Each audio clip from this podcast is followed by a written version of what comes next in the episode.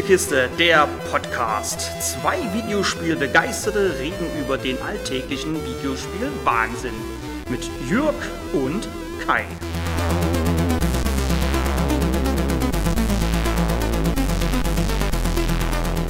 Wenn man so auf die Review-Folgen schaut, dann wurden bisher manche Genres komplett links liegen gelassen.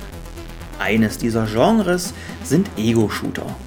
Zwar gab es mit Gears of War und Control bereits zwei Third-Person-Shooter, aber reine Ego-Shooter wurden in den Reviews sträflichst vernachlässigt. Zeit, das nachzuholen. We need you to plant charges on each missile. Their guidance systems were en route, but the convoy was taken out by rebel forces. It's sitting at the bottom of a ravine. If you can retrieve a command ship, we'll know who she was targeting. We still don't know exactly where Dragovich got those nukes from, but they passed through a train yard close to the port.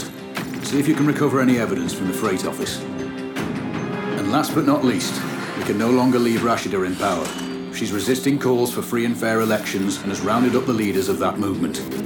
They're somewhere in the presidential palace. Get them out if you can. While you're there, you can pay a visit to Rashida herself. Send my regards. Good luck. Schon mal vorweg. Sniper Ghost Warrior Contracts 2 ist ein selten dämlicher und zu langer Titel, lässt sich nicht cool abkürzen. Hallo Star Wars Jedi Fallen Order und darum werde ich den fünften Teil der Ghost Warrior Serie für den Rest dieses Tests schlicht Contracts 2 nennen. Contracts 2 spielt sich wie sein Vorgänger. Würde es nicht jedem was sagen, drum fange ich von vorne an. Er schlüpft in die virtuelle Haut des Protagonisten Raven. Ja, Neben dem belanglosen Namen des Spiels benötigt natürlich auch der Hauptcharakter einen mindestens genauso belanglosen und austauschbaren Namen.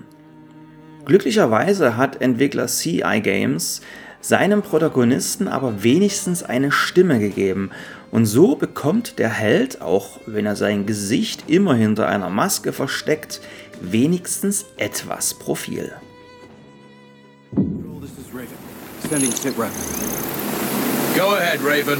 I'm about to click out. Heading for the first OP. Good. Each hide was picked for observation and target acquisition. Your line of sight to the target location should be clear. Roger that.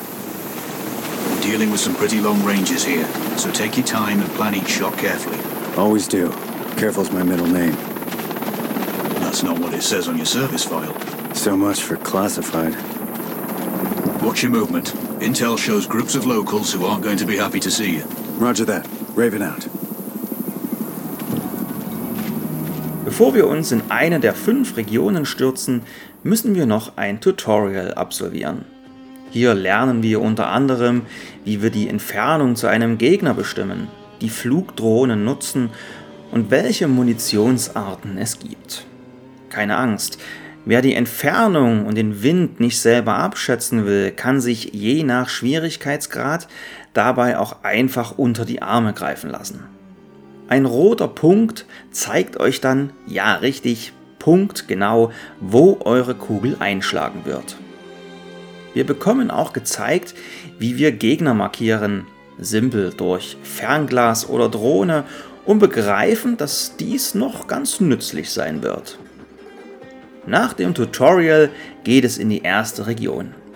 Jede Region ist dabei ein großes Level, in dem ihr immer mehrere Aufträge bzw. Missionen habt.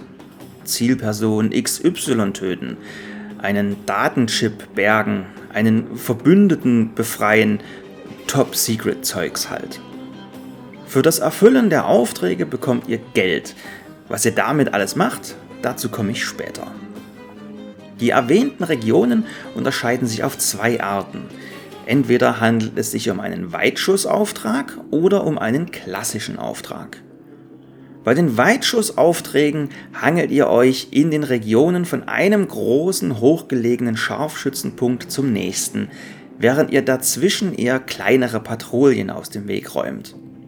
Seid ihr dann an einem dieser Punkte angekommen, wird es Zeit, die große Flinte auszupacken. Wird langsam Zeit, den Ballermann aus dem Sack zu holen. Hier gebt ihr dann meist Schüsse von über 1000 Metern ab. Solltet allerdings im Idealfall vorher genauestens die Lage sondieren, um nicht eine patrouillierende Wache auf seinen toten Kameraden aufmerksam zu machen oder mit einem falsch platzierten Schuss gleich eine ganze Basis zu alarmieren. Bei den klassischen Aufträgen betretet ihr große, weitläufige Areale und habt hier die Qual der Wahl, welche Mission ihr zuerst macht und welchen Weg ihr dabei nutzt. Denn die Entwickler haben nicht nur schöne, sondern auch schön verwinkelte Karten gebaut, bei denen es meist mehr als nur einen richtigen Weg zum Ziel gibt. In den Regionen könnt ihr neben den eigentlichen Missionen noch optionale Kopfgeldaufträge erfüllen, die euch zusätzliches Geld auf euer Konto spülen.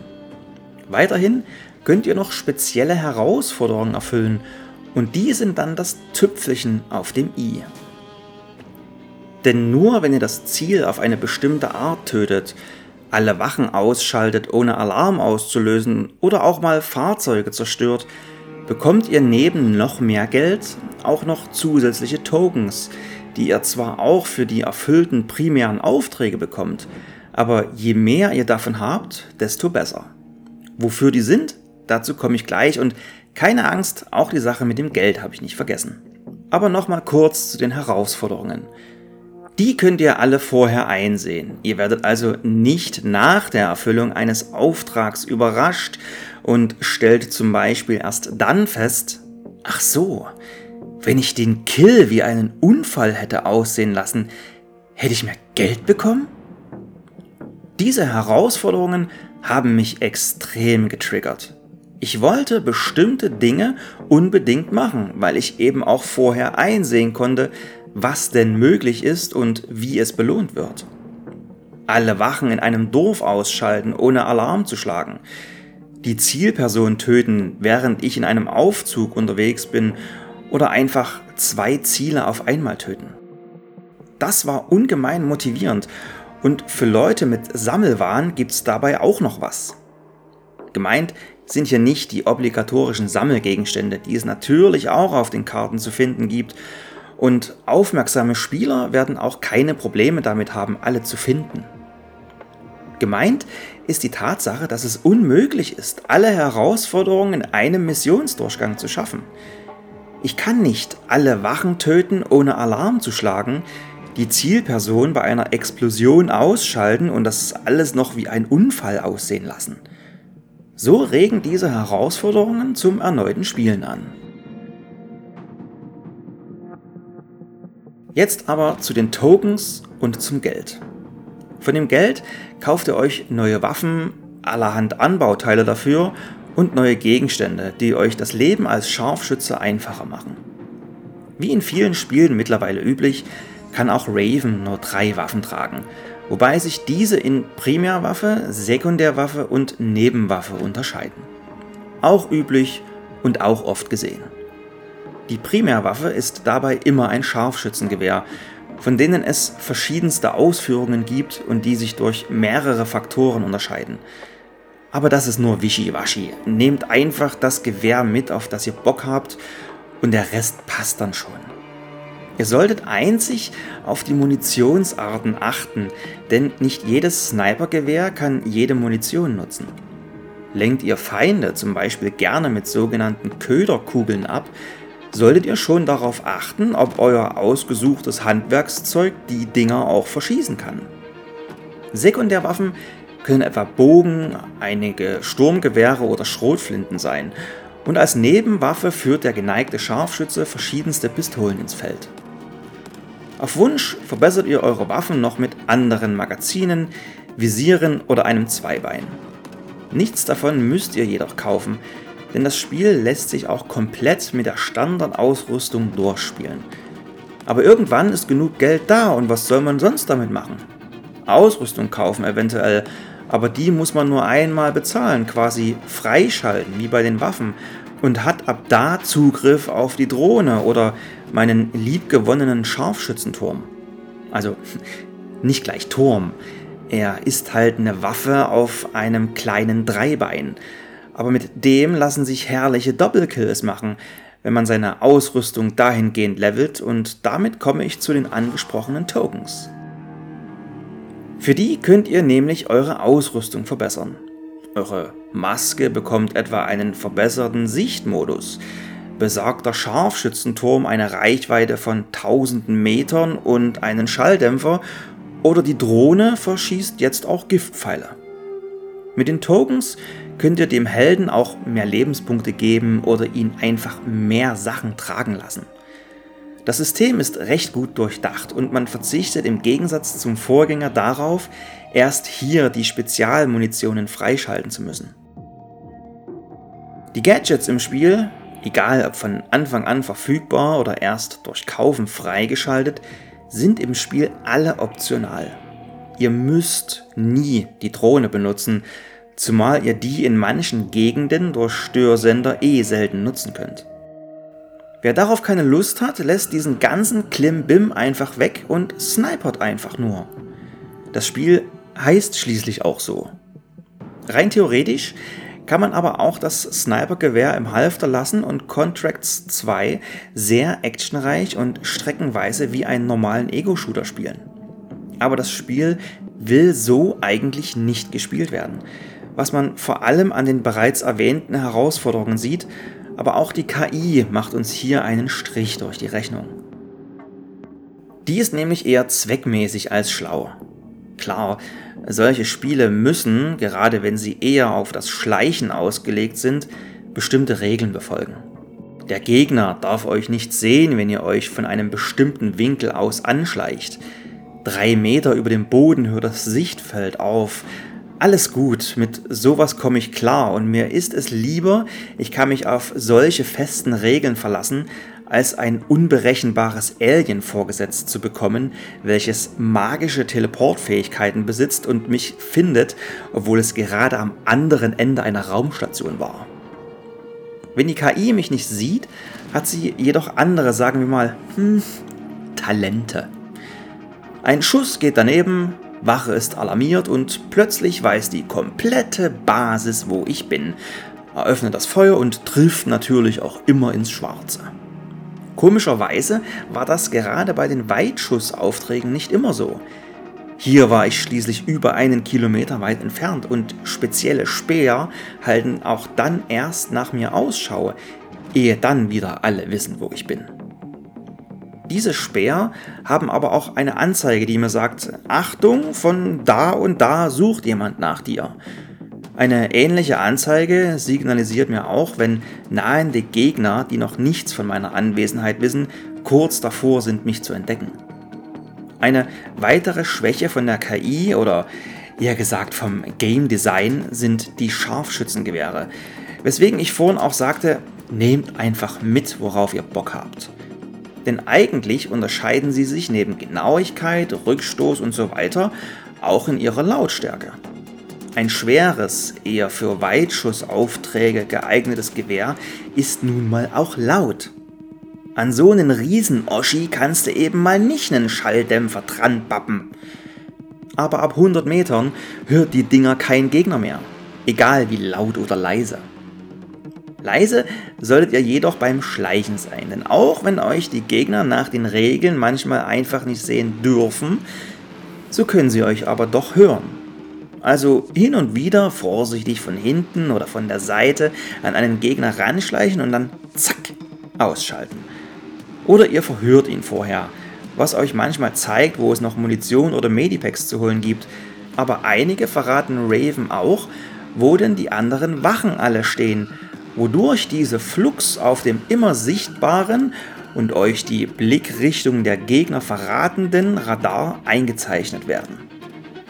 Raven ist aber auch bei so viel Kooperation nicht zimperlich, denn auch verhörte Gegner werden gemeuchelt. Bei Contracts 2 wird niemand nur schlafen gelegt. Point out the mainframe. That way. Please, show me mercy. Not an option.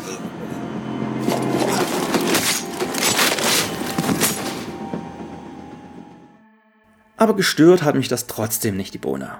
Das Spiel hat andere Qualitäten. Leider gehört die Story nicht dazu. Die passt nämlich auf einen Bierdeckel. Irgendein Terrorregime aus hinter Timbuktu muss gestürzt werden, alle böse Atomraketen, ach, bla bla bla. Mit Contracts 2 seid ihr aber gute 10 bis 12 Stunden beschäftigt, wobei das nur die halbe Wahrheit ist. Zum einen habe ich euch schlichtweg angelogen, denn auch wenn die Story nur über 5 Regionen geht, hat Entwickler CI Games wegen der verspäteten PlayStation 5 Version bereits für alle Systeme eine kostenlose Region nachgeschoben.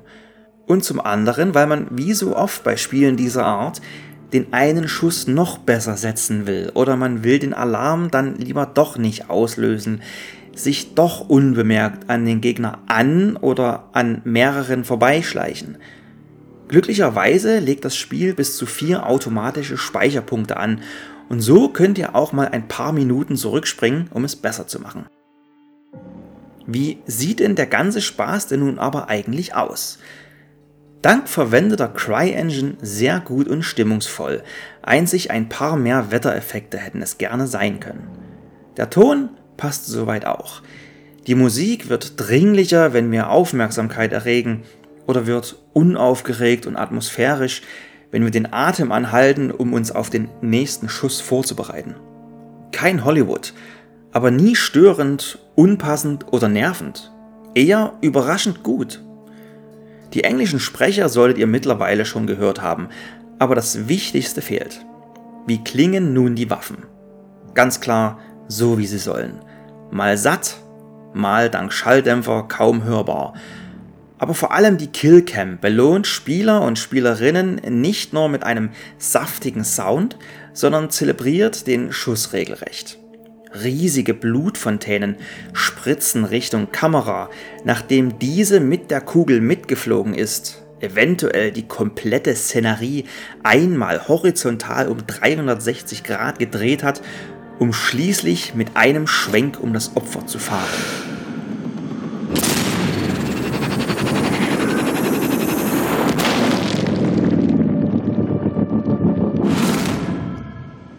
Ja, Contracts 2 ist ganz klar für Erwachsene, selbst die geschnittene Version. Und für die, für die es wichtig ist, ja, man kann es super easy umstellen. Objektiv müsste man das Spiel irgendwo zwischen einer 7 und 8 einordnen. Schon wegen der nur zweckmäßig funktionierenden KI, aber meine Fresse, das Spiel drückt alle richtigen Knöpfe bei mir. Eine Basis auskundschaften, alle möglichen Wachen eliminieren, dann über ein großes dampfendes Rohr und eine kaputte Mauer hineinschleichen, um geheime Pläne zu stehlen. Hier lässt mich das Spiel komplett die Zeit vergessen, während ich den nächsten Schuss vorbereite. Und das, obwohl es ein paar Komfortfunktionen vermissen lässt, wie etwa die Möglichkeit, selber Spielstände anzulegen.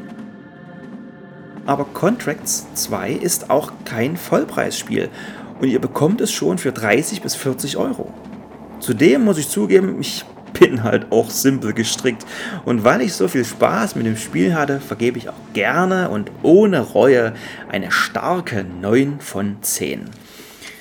So, und jetzt muss ich nur noch... Hä? Was war da? Oh, na warte.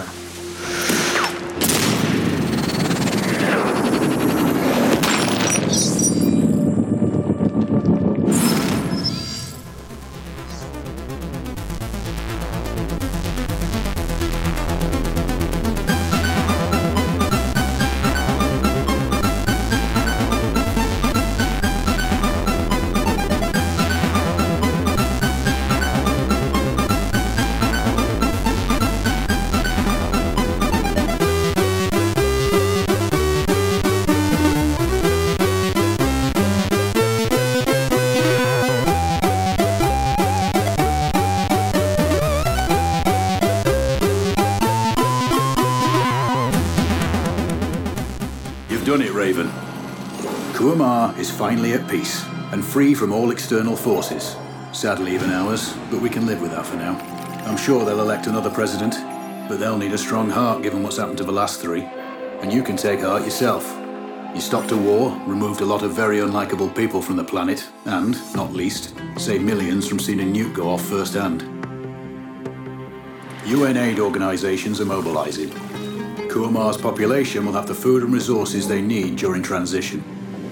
Oh, and uh, one last thing. We've worked well together. You've proven to be a capable operator. I'd have been proud to have you in my old unit. And I don't say that to many. It's Alex, by the way. My name is Alex. I'll send you the number of a burner phone, just in case. One day I might even buy you a pint. Good luck. Control out.